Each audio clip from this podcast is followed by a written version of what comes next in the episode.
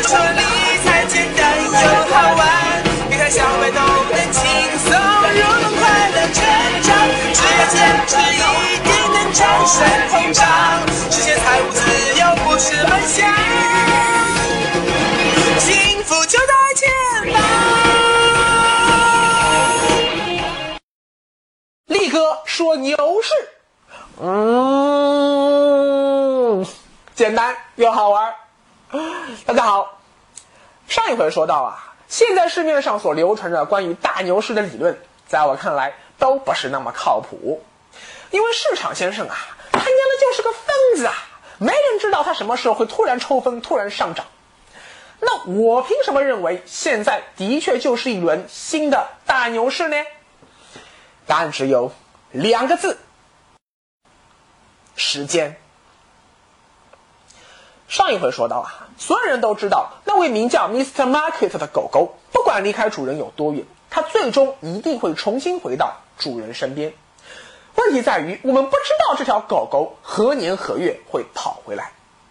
但力哥坚信一点，那就是股市能最深刻的反映出人性的贪婪和恐惧。只要人性不变，那股市的牛熊转换就不会改变。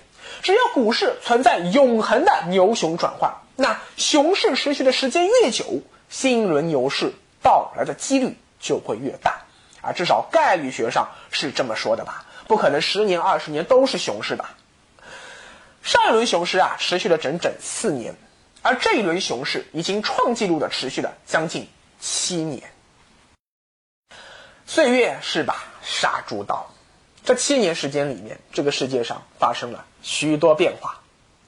首先，中国的 GDP 又增长了一倍多，M2 增长了两倍多，经济也就是主人又大踏步的往前进了许多。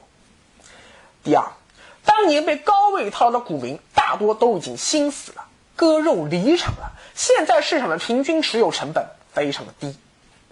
第三，没有经历过熊市绞肉机的新一代股民。成长起来了，正准备雄心勃勃的进军股市。之所以过去那几年熊市没有离去，牛市没有到来，只是因为上一轮牛市那条狗狗跑的实在是太远太远了。一个实际估值只有两千点的股市，硬是跑到了六千点以上，高处不胜寒，以至于需要很长的时间让我们的股民来疗伤、来消化、来修复股民们。崩溃的信心。时间真的可以改变很多东西，让我们忘记爱，忘记恨，忘记当年的痛。而七年的时间，足以让一对新婚夫妇走向七年之痒，也足以让中国股民好了伤疤忘了痛，让中国股市再度涅槃重生。就像法国导演吕克·贝松在他那部非常奇葩的科幻片。超体 Lucy 里所阐述的观点：时间是验证宇宙一切的法则，时间赋予了事物存在的意义，时间就是这一切的答案，仅此而已。你可能会觉得这个答案很无厘头，完全不符合经济学理论，但你不觉得只有用这种无厘头式的革命乐观主义的思维方式，才能够战胜同样无厘头的？市场先生吗？你不觉得啊？那些经济学家、股评家口中所说的所谓的炒股理论和逻辑，都是有缺陷的吗？都是把千变万化的市场给简单化了、模块化了的吗？股市不是涨就是跌。你如果预测牛市来了，但实际上牛市没有来，人们继续不 care 股市，那你的预言很快就会被市场遗忘。人们继续该干嘛干嘛，只有少数人啊，偶尔谈到你的时候会顺便笑话你两句，你没有啥损失啊。但如果你真的瞎猫撞上死耗子了，牛市真的来了，那在这样一个以成败论英雄的功利主义的市场中，人们就会高呼你为股神啊，把你捧上天，到处请你去开讲座啊，让你出书，你就可以趾高气扬的对着你的粉丝说：“哦，你看，你看吧，我当时说的没错吧？”我叫你买，你不买，现在后悔了吧？这样一来，你不就一夜之间名利双收了吗？可事实上，这帮人如果真的像算命先生那样，每次都能准确预测股市涨跌，那他的财富早就已经多到可以买下整个地球了啊！还用得着出书开讲座赚这点辛苦钱吗？力哥在股市里摸爬滚打这么多年了，各种股市黑嘴的嘴脸我也是见多了。我可以很负责任的告诉你。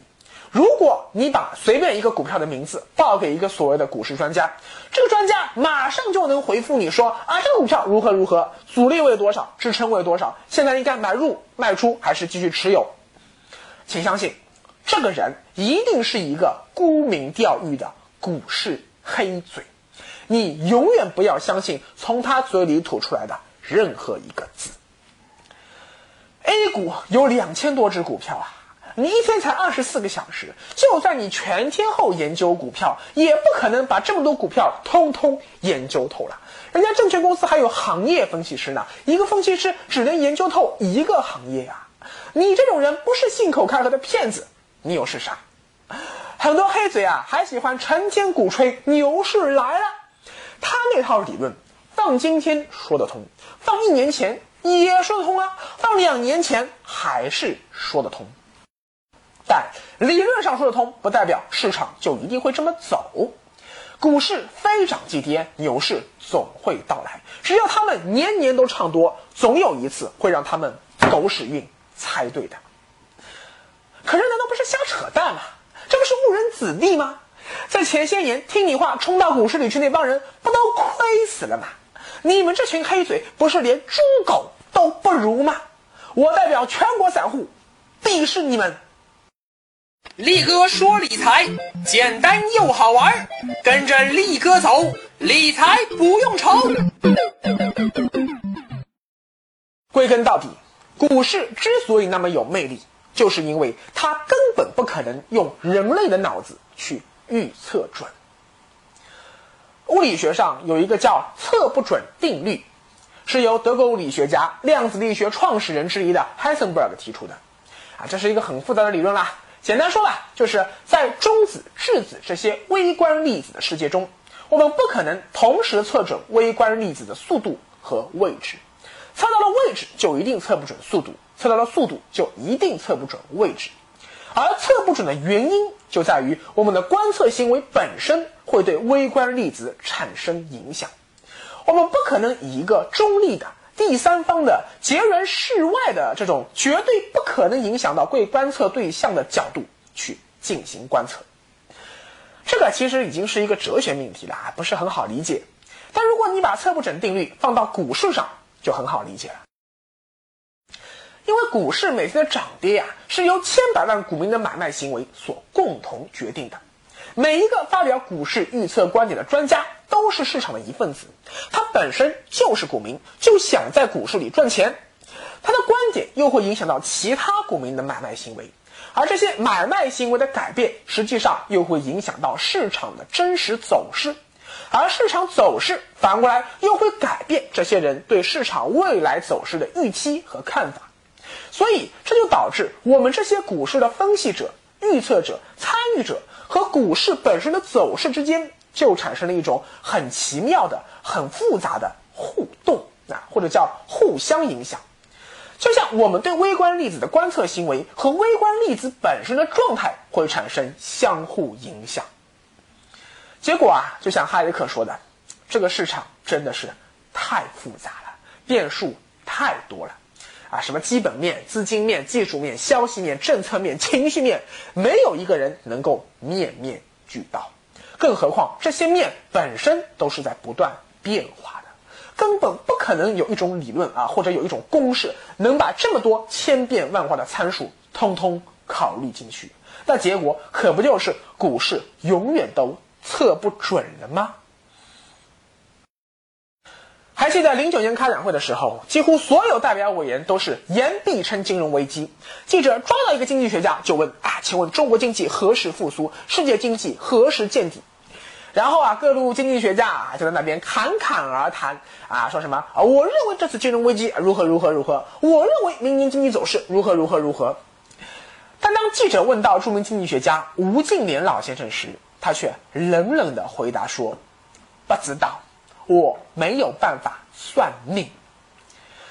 吴敬琏说出了经济学的本质，那就是经济学不是用来预测经济走势的，而是用来分析总结人类的经济行为，并给未来人们和政府的经济决策提供参考依据，仅此而已。那些整天跑场子开讲座、预测中国经济走势的经济学家，无非就是利用自己的名气和民众的无知，拼命捞钱罢了。预测股市也和预测经济一样，说白了，和算命先生拨拨手指头给人算命也没有什么本质区别。要问股市明天是涨还是跌，我想起了美国乡村乐歌手 Bob Dylan 那首非常有名的歌。The answer, my friend, is blowing in the wind. The answer is blowing in the wind. 啥意思啊？风随着意思吹，你听见风的声音，看见猪都被吹上了天，但你却不知道风从哪里来，要到哪里去。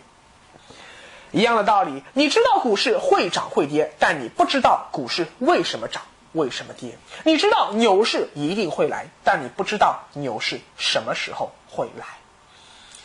同样的逻辑，既可以用来证明股市会上涨，也能用来证明股市会下跌。比如说前段时间央行的非对称降息，你说股市到底应该涨还是跌呢？不知道。因为首先啊，影响股市的因素太多了。如果降息利好股市，正好又有其他不利于股市的消息出现，股市也有可能会跌。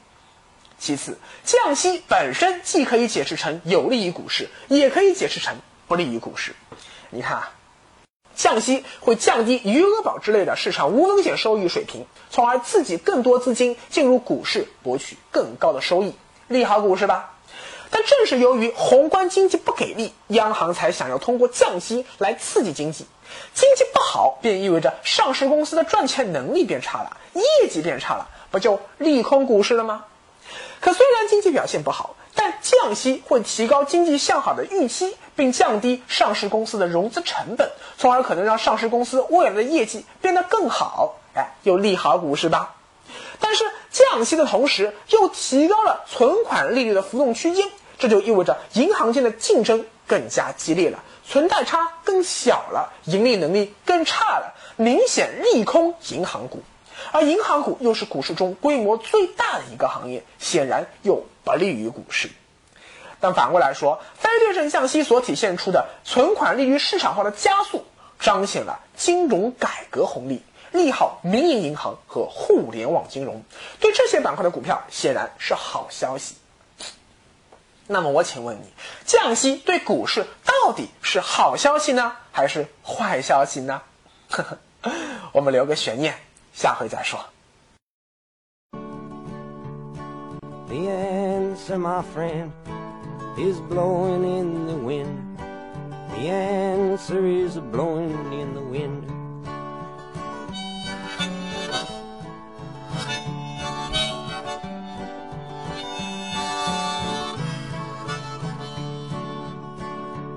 Yes, and how